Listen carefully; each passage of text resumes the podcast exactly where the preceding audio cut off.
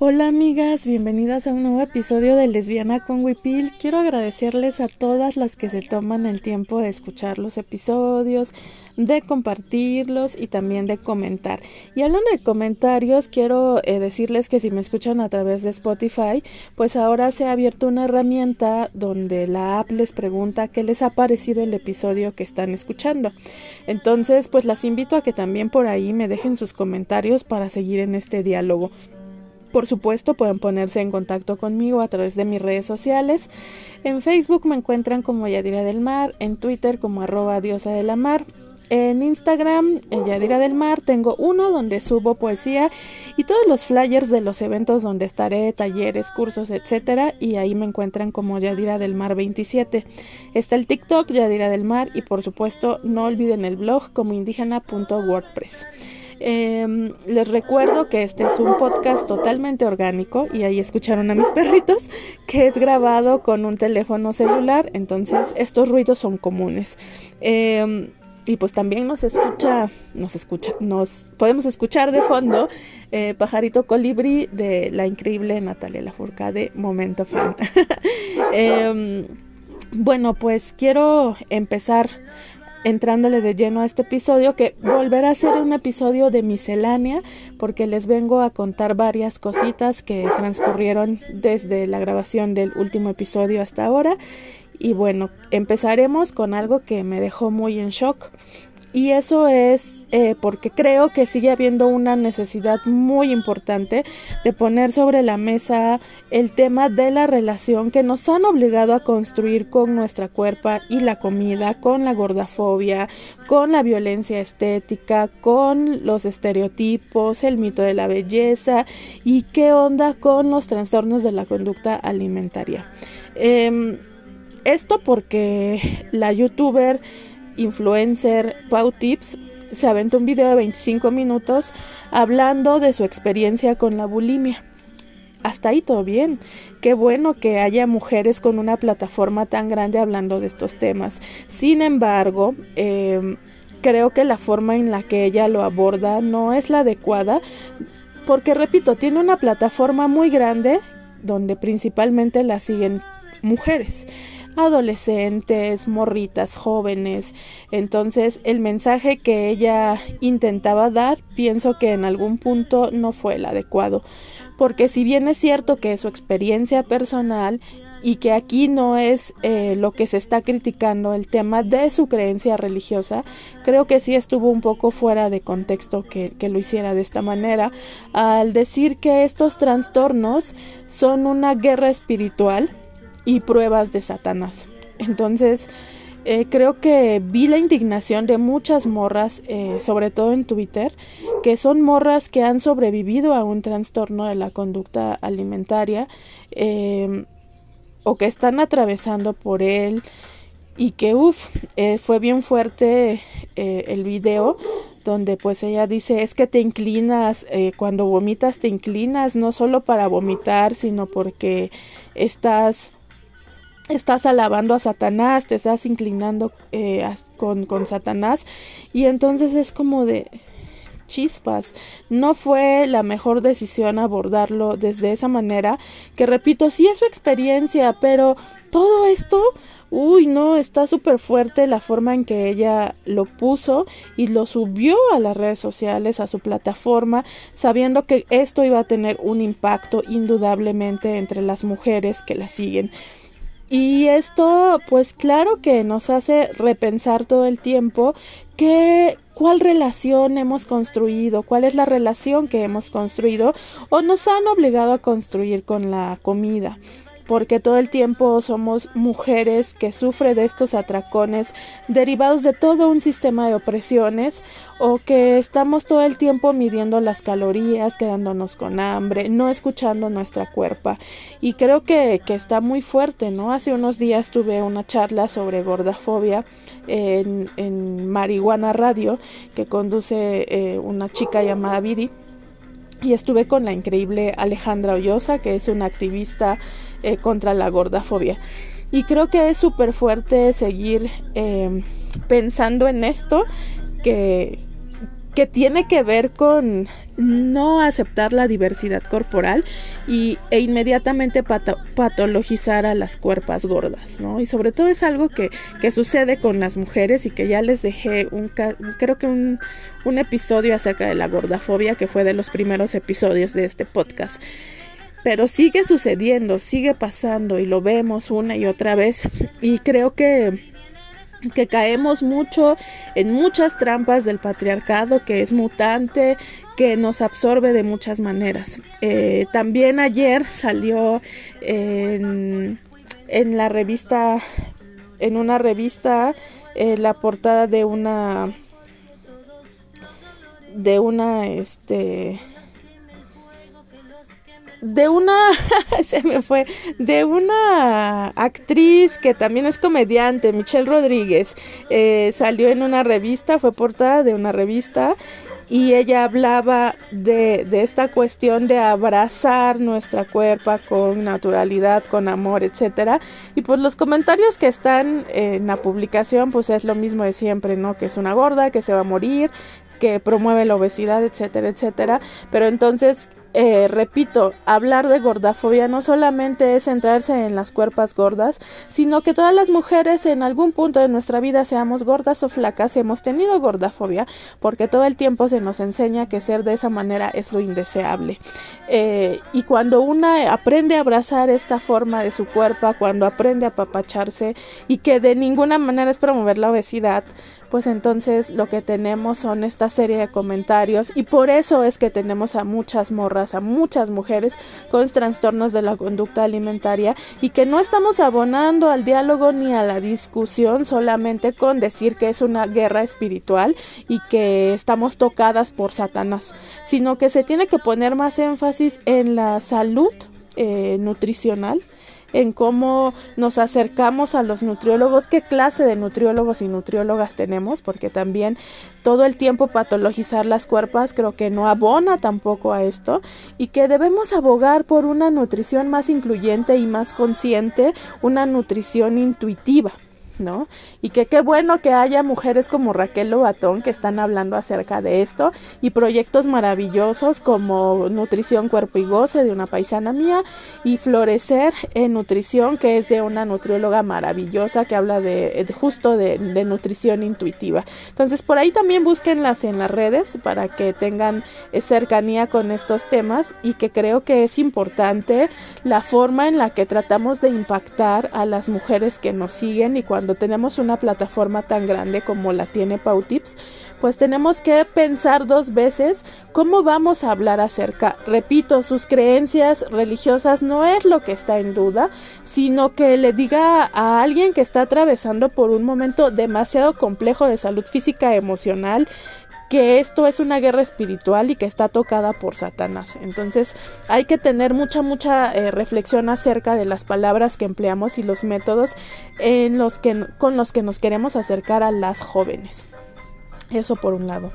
Por otro lado, esto me lleva a pensar en uno de mis momentos más humildes que tiene que ver un poco con esto de la gordafobia, pero también con el rumor que se esparce a veces entre, entre mujeres y que es lo que muchas veces nos mantiene eh, separadas y haciendo cagadas. Em, entre eso que, que, se dijo, yo doy pláticas de gordafobia. Tengo un taller sobre gordafobia. Y entonces alguna vez una morra a la que yo ni topaba le dijo a otras morras que sí topaba que ya no me siguieran porque yo le yo me atreví a hablar de gordafobia cuando fui una cretina con una de mis novias y le dije panzona eh, jamás sucedió esta historia eh, jamás le dije panzona a alguien no al menos en el eh, no con un afán de de burlarme o de crítica o de señalamiento, porque creo que esto que he repetido es justo en mis talleres y pláticas de gordafobia, es que abordar esta palabra de gorda, no de panzona, gorda, em, es una característica más de nuestra cuerpa, como decir estoy morena, tengo el pelo lacio y soy gorda. Es una característica. Entonces este rumor me dio risa porque ella quería decir que yo pues era la cretina, pero la que quedó como gordafóbica fue ella, porque entonces pienso, ¿y qué de malo tiene que, tengas esta característica? O sea, que seas gorda o panzona. Repito, sin el afán de, de juzgar. Es una característica más de nuestra cuerpo, ¿no? No pasó, no le dije panzona a nadie en afán de, de fastidiarla, eh, pero creo que eso nos habla acerca también de las concepciones que vamos teniendo sobre la cuerpa, ¿no? Que seguimos utilizando estas palabras para tratar de dañar a, a otra y sobre todo para desprestigiar el trabajo y, y pues creo que, pues que, que gachito. Eso, eh, también vengo a hablar de lo que estamos hablando en redes sociales y que es muy, muy, muy eh, delicado, que es el tema de María Ángela, la chica desaparecida en, en el metro Indios Verdes. La pues claro que a estas alturas hay mucha banda que no le crea a la fiscalía y creo que tenemos todos los argumentos para no creerles después de todas las porquerías que se han hecho, pero hay que mantenernos con ojos muy abiertos eh, acerca de también cómo la fiscalía quiere dar este golpe a las colectivas feministas. Ahora que ya se viene el 8M, entonces mantengámonos neta muy al tanto de lo que está sucediendo con el caso de María de María Ángela y de todo lo que va a suscitarse y lo que va a suceder y qué vamos a hacer para organizarnos hacia el 8M. Creo que esto tendría que estar presente en nuestras agendas feministas, pensar qué vamos a hacer y cómo vamos a enfrentar esta embestida del Estado una vez más contra la, la organización feminista. Y para... Eh, o sea, como algo ya no tan fuerte, amigas. vengo también a recomendarles libros. Eh, hace ayer estuve pidiendo recomendaciones de libros escritos por mujeres que hablarán de enfermedad, duelos y amor entre mujeres. Eh, porque me propuse leer todo lo que no leí en el Guadalupe Reyes, pero por supuesto solo mujeres. Eh, en lo que va de enero he leído tres y han sido libros, uff, eh, increíbles. entonces les vengo a recomendar el libro, tres libros eh, que son los que los, los que ya los que ya tuve la oportunidad de leer. Que el primero se llama Del color de la leche de Nell Leishon. Es un libro increíble que en general nos habla de qué costo ha tenido para las mujeres acceder a la educación. Y hablo no de educación formal, sino como de educación muy básica, eh, que creo que todas las mujeres deberíamos acceder, como eh, saber leer, saber escribir, saber operaciones básicas y todo el costo que tuvo que pasar la protagonista para poder acceder y cómo ella tiene esta particular forma de narrarnos y de escribir en primera persona y sobre todo de hacernos saber desde el principio que ella no sabía escribir y que con los conocimientos que obtuvo ella va a contar su verdad. Entonces está increíble, búsquenlo. Eh, también eh, este otro libro eh, que para mí es súper fuerte eh, porque habla habla justo de un tema que es muy delicado que es eh, el abuso sexual y se llama ¿Por qué volvías cada verano? de Belén de Belén López Belén López Peiro que hace poco por fin logró esta parte de que hubiera justicia para todo lo que ella narró justamente en este libro que básicamente lo que nos dice es que por favor se acaben los secretos familiares que encubren a violadores, a agresores, a violentadores y cómo ha sido esta lucha para ella de poder narrar también en primera persona lo que sucedía. Y esta frase de por qué volvías cada verano se vuelve una frase contundente dentro de toda su narración y que fue también una frase que ella se reapropió después de que fue una frase que la revictimizó por mucho tiempo. Entonces búsquenlo eh, porque creo que, que, es increíble la forma en la que ella en la que ella narra toda esta cuestión y es, eh, es muy fuerte. El tercer libro que les vengo a recomendar tiene que ver con mujeres y enfermedad y se llama eh, La mujer temblorosa o la historia de mis nervios de Siri Husbelt.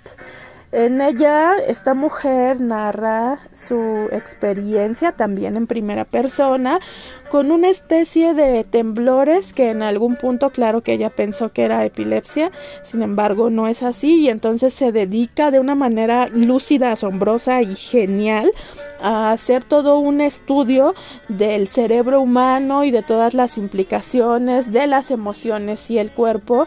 Y uff, yo ahí me descubrí muchas cosas en esta historia porque habla, digámoslo así, eh, lo voy a poner entre comillas, desde esta cuestión más científica de qué tiene que ver las emociones con lo que nos pasa en nuestra cuerpo, que es algo que todas saben, eh, he venido estudiando desde hace varios tiempo con el tema de la sanación, ¿no? El tema de la sanación emocional y qué tiene que ver esto en la forma en la que nuestro cuerpo enferma y todo esto. Entonces, eh, pues eso, eso amigas.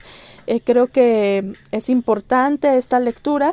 Ahorita me estoy chutando otro libro que eh, déjenme sacar esto para decirles cómo se llama, pero que básicamente nos cuenta una historia que muchas veces nosotras, o al menos yo, no, no, no nos hace, no la pensamos frecuentemente que es eh, Generalmente vemos estas historias en las redes de mujeres que desaparecen eh, tristemente, pero que son las mamás las que las buscan.